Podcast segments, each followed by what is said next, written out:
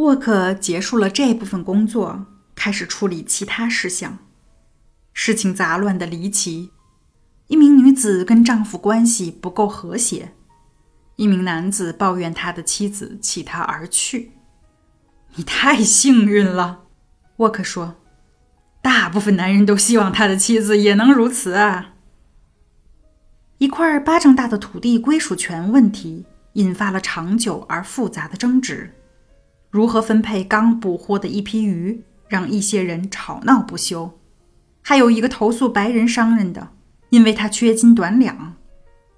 沃克认真倾听了每一个诉讼，快速做出裁断，最后给出判决。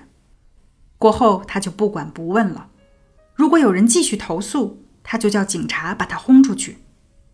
马金托什带着抑郁与愤怒，听他审完了所有案件。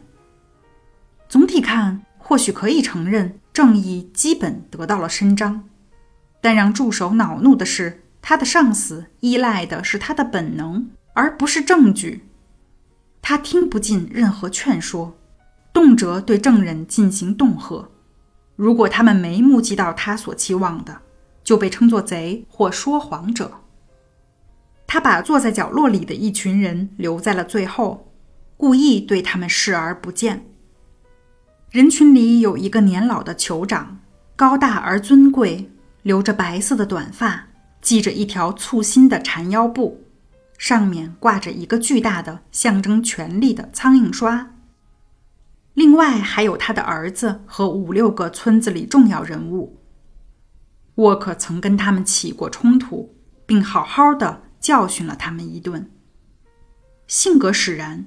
眼下，他有意在他们面前强化一下自己的胜利，让他们在绝望无助中吸取教训。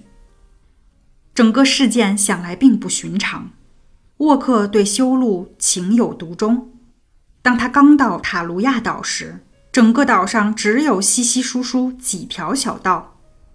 过了些时间，他在乡间修筑了若干条大路，把众多村落连贯起来。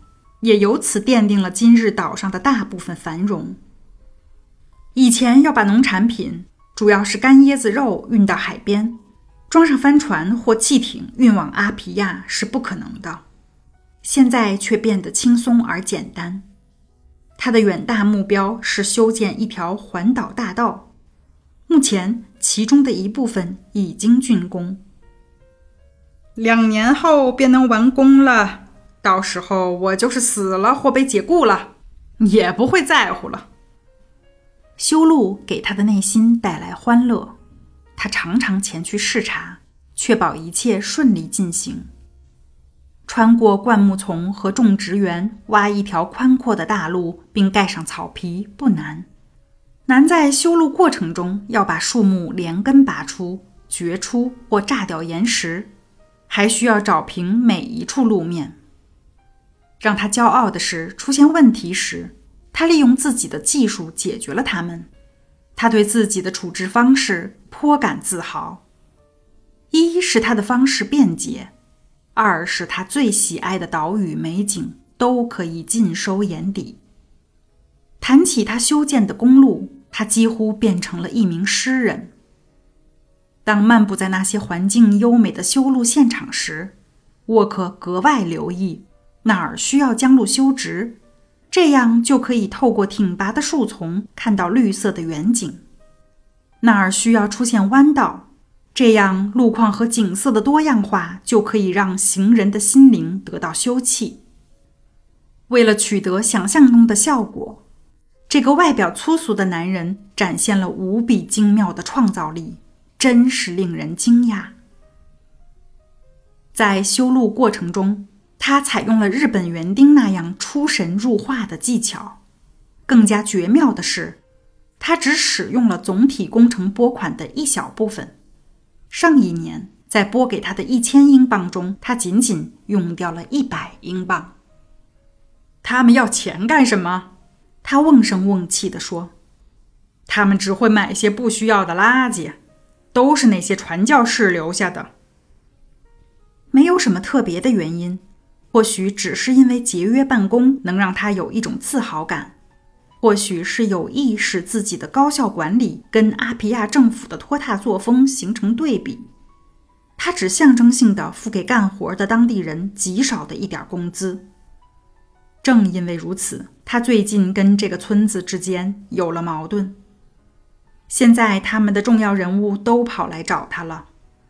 酋长的儿子在阿皮亚待了一年，他回到村子后告诉村民，在阿皮亚做这样的公共工程所给的报酬非常高。通过闲暇时的不断鼓动。他激起了他们心中获得财富的欲望，给他们描绘了拥有大笔财富后的美景。他们想到了威士忌，威士忌价格高昂，因为法律规定不可以卖给当地人，他们不得不花费双倍的价钱去购买。他们想到了可以存放财宝的巨大檀木箱子，想到了香皂和罐装鲑鱼，那些肯纳卡人不惜任何代价都想拥有的奢侈品。所以，当行政官派人把他们找来，告诉他们会支付给他们每人二十英镑来修一条从他们村庄通往某地的海滨公路时，他们要求给一百英镑的报酬。酋长的儿子叫麦努马，是个挺拔英俊的小伙子，古铜色的皮肤，一头毛茸茸的头发染成了红色和绿黄色，脖子上挂着一圈红梅。耳朵后面戴着一朵如火焰般鲜红的花朵，映衬着他褐色的面容。他上身赤裸，但为表明他不再是一个野蛮人，因为他在阿皮亚待过。他没系缠腰布，而是穿着粗布工装裤。他跟他们说，只要他们团结起来，行政官就只能接受他们的条件。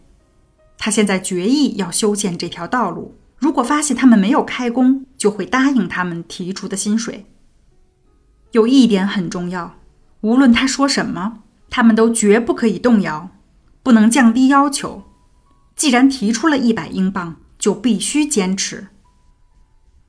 在他们提出这个数字后，沃克用他低沉的声音大笑起来，笑了很久才停下。他叫他们不要再出洋相了，赶紧开工。